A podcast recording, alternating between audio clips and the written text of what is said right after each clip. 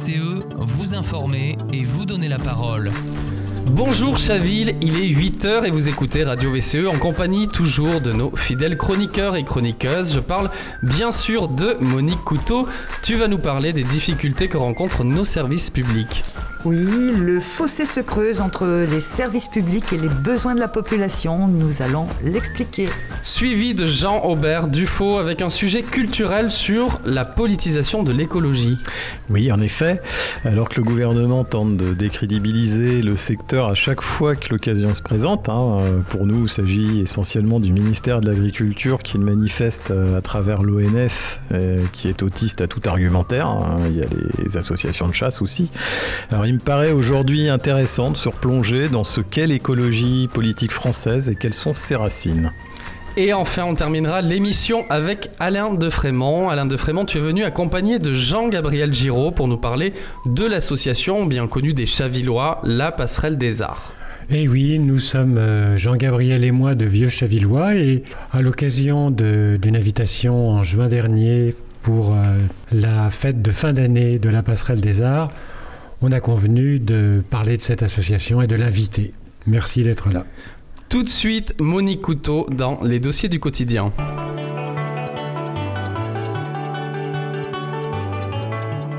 Dossier du quotidien avec Monique Couteau. Alors Monique, peux-tu nous en dire plus sur ce collectif?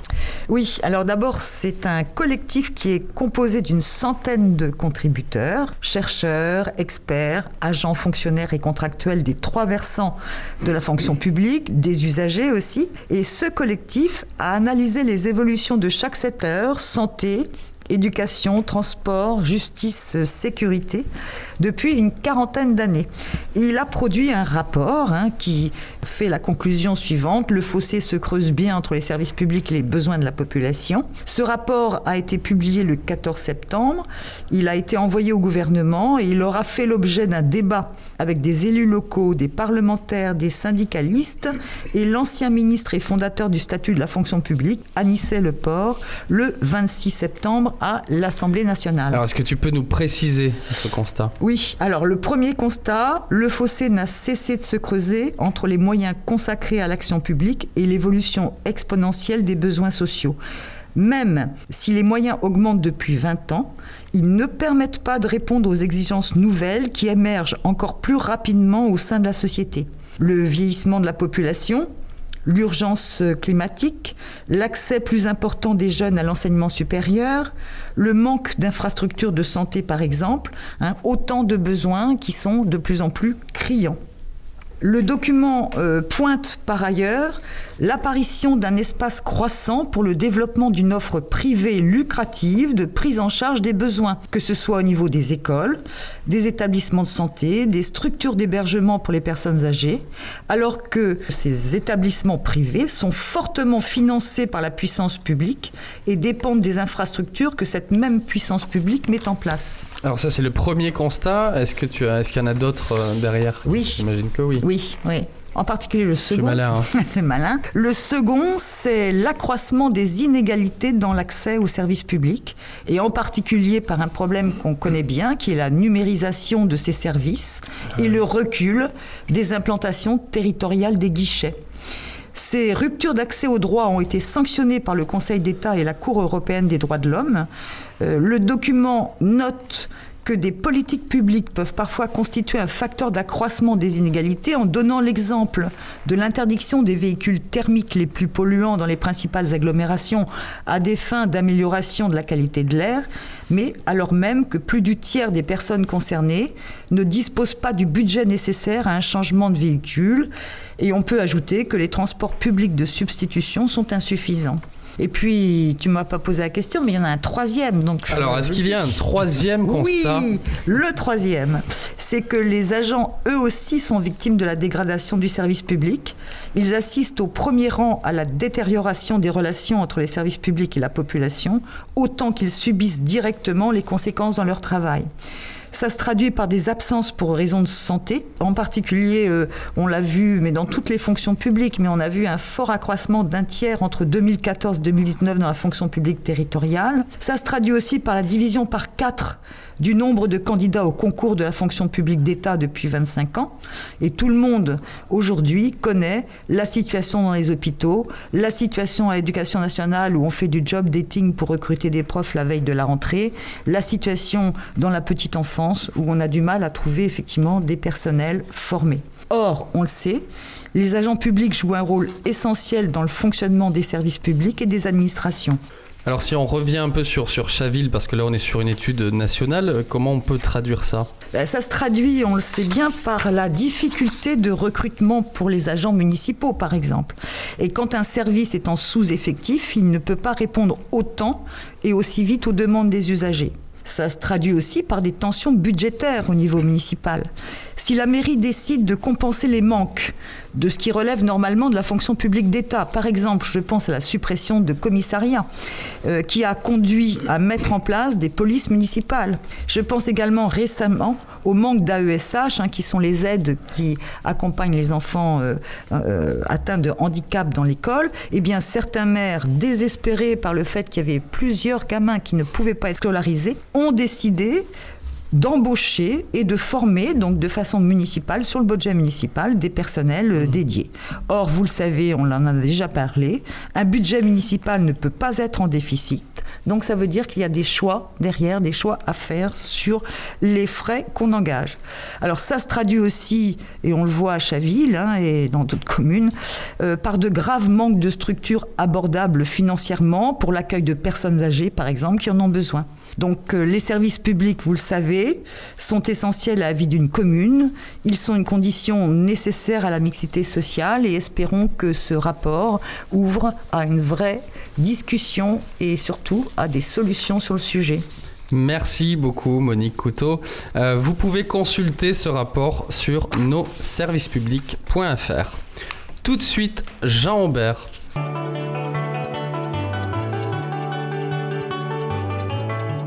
Terre à Terre avec Jean-Aubert Dufaux.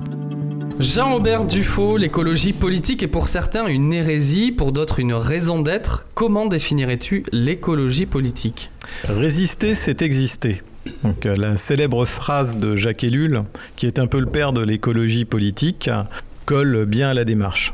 la technique domine l'homme et toutes les réactions de l'homme Contre elle, la politique est impuissante. Alors l'homme ne peut gouverner parce qu'il est soumis à des forces irréelles, bien que matérielles, dans toutes les sociétés politiques actuelles. Alors c'est en ces mots que le futur sociologue Jacques Ellul, âgé de 23 ans en 1935, qualifiait l'évolution du monde. Alors nous ne parlions pas encore euh, d'écologie au sens littéral, mais il se produit dans son esprit une rupture entre le monde organisé autour de la productivité et sa vision d'un monde où chacun pourrait s'épanouir, où la technique et les processus ne seraient plus le moteur civilisationnel. En cela, un des fondements de l'écologie, en rupture avec les visions productivistes du capitalisme et la domination ouvrière du monde industriel liée au système communiste de l'époque, il associait à ces sociétés la propagande comme mode de fonctionnement leur permettant d'exister. Alors, euh, nous devinons alors euh, un des piliers de l'écologie, qui est et qu'il n'est point besoin de propagande pour arriver à ses fins. Alors il suffit de laisser le bon sens citoyen agir à la vue des causes et effets. Hélas, le temps ne lui donnera pas raison sur ce point, car euh, une fois la chute du communisme soviétique, entre guillemets, euh, actée, le système libéral mettra en place une mécanique de propagande redoutable, destinée à discréditer tout ce qui n'abonde pas dans son sens. Alors un des points culminants selon moi euh, aura été le discours sur les institutions prononcé à Épinal par Nicolas Sarkozy en juillet 2007 et toute une mécanique redoutable hein, donc euh, au service du libéralisme allait se mettre alors en place. Donc le discours du reste devrait être étudié à l'école tant sa construction est remarquable et la dialectique propagandiste au service d'un certain capitalisme libéral est marquée on devine qu'il sera plus difficile dès lors de militer à côté au risque d'être marginalisé, et ce, euh, pour toutes les oppositions du reste. Mais euh, revenons aux fondations de l'écologie politique. Il y eut à la même époque le penseur Bernard Charbonneau. Euh, son analyse de la société industrielle lui fait écrire Pan semeur. Alors, c'est cet ouvrage qui, selon moi, fonde l'écologie politique. À la base, l'écologie aurait dû être présentée comme une discipline accompagnant les politiques et non comme un parti politique. Malheureusement, la plupart des élites, ne voyant qu'un seul objectif de croissance, l'écologie aura été mise de, côté et les discours des écologues minorés. Alors Jacques Charbonneau, à travers cet ouvrage, nous fait part de ses craintes euh, que la société industrielle et la croissance induite ne finissent par détruire l'environnement après avoir été vidées de toute substance. Alors un des premiers lanceurs d'alerte euh, modernes en somme. Hein. Il dénonce aussi le côté rousseauiste chrétien qui aurait travesti le message écologique euh, en s'appuyant faussement sur les évangiles afin d'en ériger une religion au service de l'évolution de l'homme profitant de la nature, euh, elle qui était au service des puissants, comme l'avait voulu initialement l'empereur Constantin. Il faut suivre quand même. Là, oui, c'est c'est sûr. Euh, c'est chargé. Hein. C'est chargé, c'est chargé d'histoire aussi. Hein. Est-ce que tu parles de Gracchus Babeuf? Non, je ne parle pas de Gracchus Babeuf pour le moment. Attendons. C'est quoi, on dirait une bande dessinée? Non, non, parce que lui, il avait dit, il avait dit que l'air était à tout le monde et que, euh, ah, oui, euh, voilà, et que la terre devait l'être aussi. Euh, je veux dire, mmh. hein, bah, complètement. Et donc c'était intéressant parce c'était une opposition à l'appropriation privée d'un certain nombre de biens communs. Tout à fait. Ainsi, bon, alors l'écologie, elle est née à ce moment-là. Hein, pour faire entendre sa voix, il fallait s'opposer à un monde où seul euh, la croissance et deux notions du travail euh, qui s'opposaient avec cours, où le vivant autre que l'humain n'avait pas sa place. Donc euh, l'écologie est en cela une pensée radicalement libertaire selon moi, car elle est profondément humaniste et en lutte contre le transhumanisme qui voit l'évolution, entre autres des technologies, comme vecteur de l'amélioration de l'homme et poussant la croissance à son paroxysme. Donc ça met en danger, selon moi, le socle du vivant. C'est parce que le mouvement écologiste originel était euh, attaché à la survie et au bien-être de l'homme qu'il a naturellement euh, élargi le périmètre de sa pensée afin d'englober tout le vivant dans son ensemble. Par la suite, euh, Ivan Illich, Illich hein, catholique en rupture avec les orientations chrétiennes de l'époque, allait affirmer le côté libertaire de la pensée écologique donc euh, courant libertaire dont il était. Je ne peux que conseiller son ouvrage Convivialité, où il établit les bases d'une écologie moderne qui permettrait d'offrir au monde un avenir désirable à travers cinq notions essentielles à ses yeux. L'autonomie, la, pluralité, les limites, la sobriété et le bien-être. L'autonomie, euh, aujourd'hui, est un principe qui revient sur le devant de la scène il va à l'encontre du tournant sociétal euh, actuel à travers lequel on peut dénoter une euh, tendance à basculer vers une société de contrôle. Donc les quatre autres euh, notions ne pouvant se développer si une certaine forme d'autonomie n'est pas atteinte. Ainsi, l'écologie est devenue un mouvement politique par nécessité, donc euh, aujourd'hui ancrée à gauche car elle ne peut être associée au fondement de l'écologie, de l'économie de marché et à la finance dont la droite française se vante d'être l'héritière alors qu'elle n'en est que la servante. Merci Jean-Bert Dufaux pour cette euh, découverte de la politisation de l'écologie. Tu nous prépares une deuxième partie, je crois, pour la prochaine fois. Euh, oui, ce ne sera pas forcément pour la prochaine fois directement, mais euh, oui, d'ici peu, euh, de, on parlera philosophie. Très bien. Philosophie, écologie. Écologie, oui, oui. Très bien. Oui. Et science, puisque la, la, philosophie est une discipline qui a beaucoup de points communs avec la science. On passe tout de suite à la chronique bande annonce avec Alain de Frémont.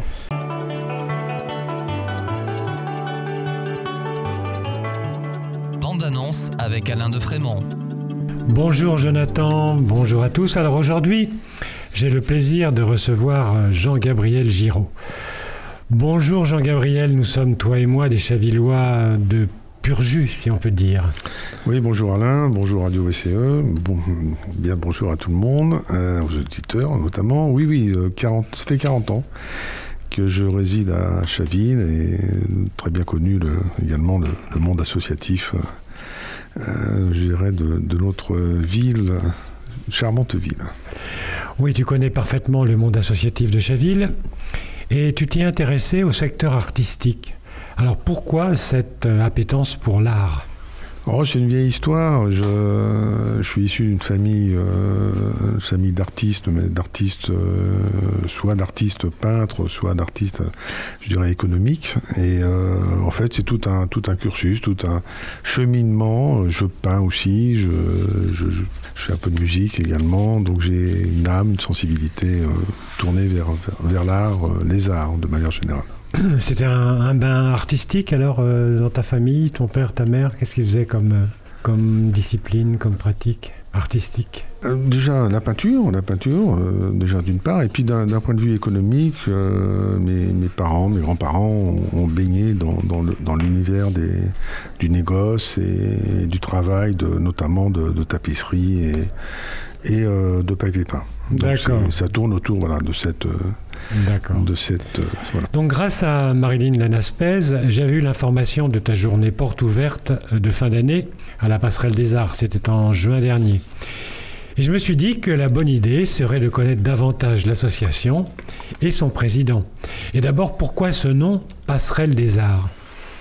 Alors, le, la passerelle des arts, elle est née, euh, je dirais, elle est née de l'Académie des Beaux-Arts, qui avait été créée, euh, je dirais, il y, a, il y, a, maintenant un certain nombre d'années. Et euh, à l'initiative de, de l'ancienne municipalité, il était question de, quelque part, de, de, créer trois associations à partir de, des différentes disciplines artistiques de l'Académie des Beaux-Arts, dont l'Estampe, hein, que vous connaissez bien.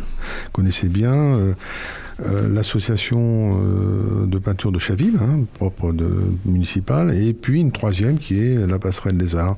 Alors pourquoi la passerelle des arts? Parce que c'est en fait euh, symbolique hein, entre, euh, je dirais, le, euh, je dirais la, la, la motivation, l'intérêt, et puis le monde artistique. Et puis d'autant plus que les locaux sont près de la passerelle. Près de la voilà. passerelle. Donc oui, oui. voilà, ça faisait un, un cheminement, cheminement bien, co cohérent. D'accord. Oui, vous étiez, vous étiez les trois associations dont tu parlais à l'Académie des Beaux Arts, donc en face de la gare rive droite avant tout à fait d'accord très fait. bien. et alors donc euh, quelles activités artistiques qui sont proposées donc à cette passerelle des arts? Alors il y, a, il y a, beaucoup de disciplines, hein, puisqu'on aborde le dessin euh, de manière euh, dessin euh, crayon, dessin, dessin de couleur, la peinture, on travaille également avec des modèles vivants, un exercice qui plaît et qui est assez, assez difficile, puisqu'on croque, hein, le but étant de croquer le, le modèle. Et puis, bah, différentes techniques classiques comme euh, l'acrylique, l'huile, euh, l'aquarelle, le pastel, le pastel, pardon, le fusain, crayon, craie, et quelques techniques mixtes également qu'on qu développe euh, avec, euh, avec les professeurs. D'accord.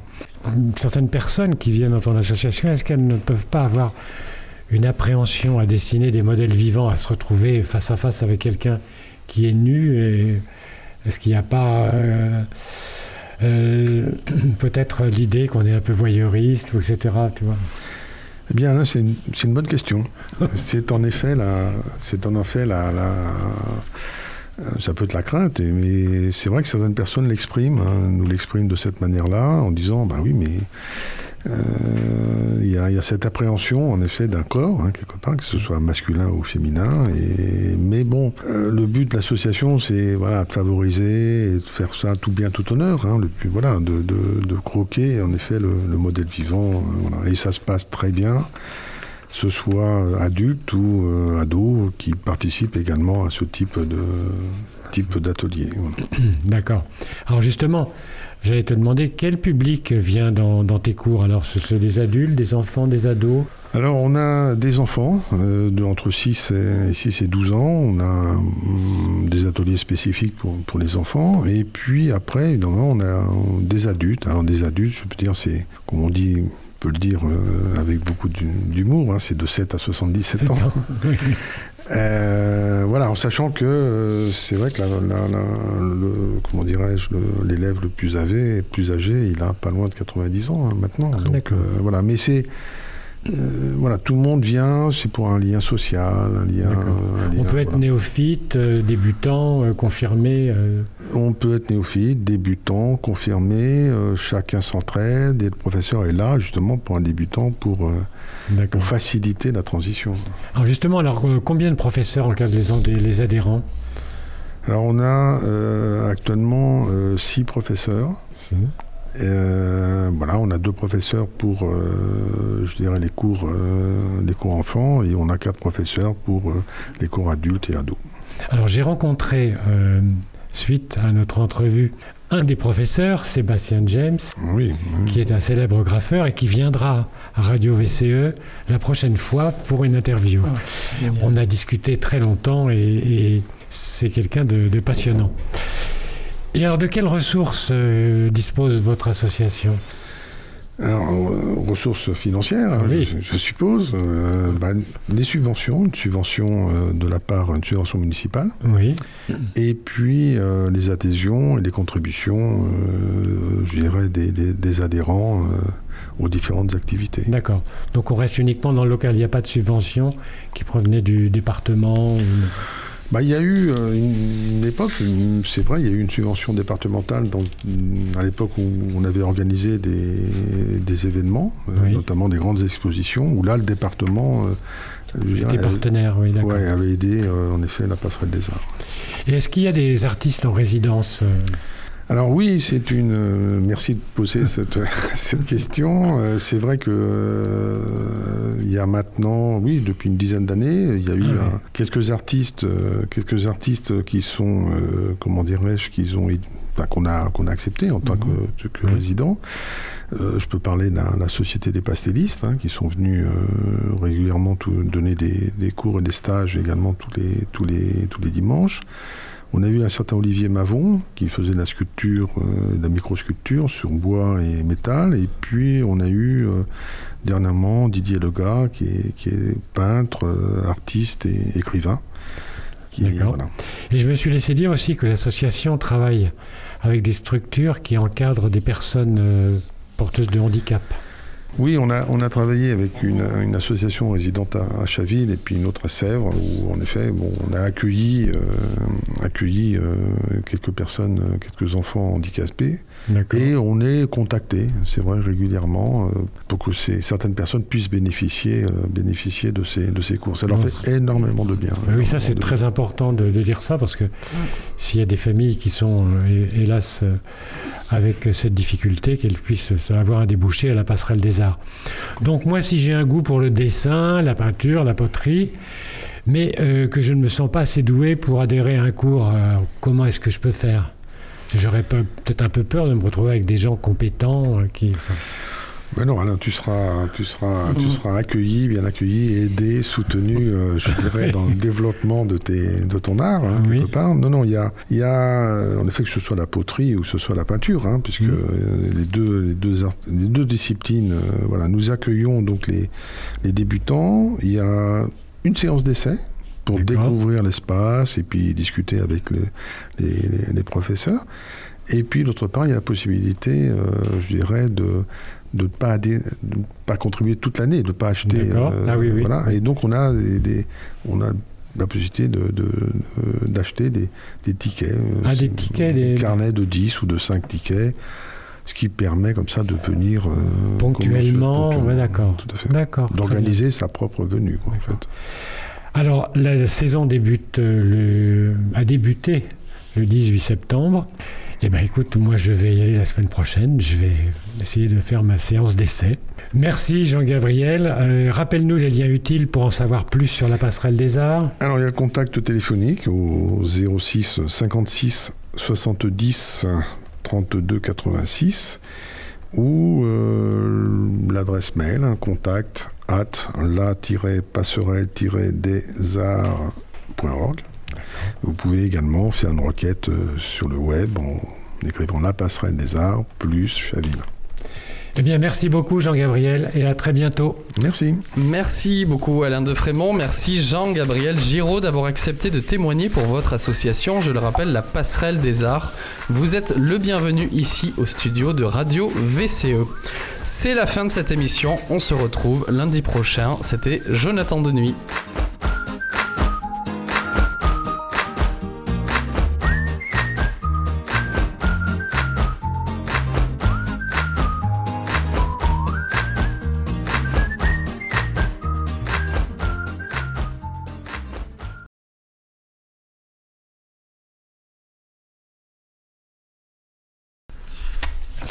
Bravo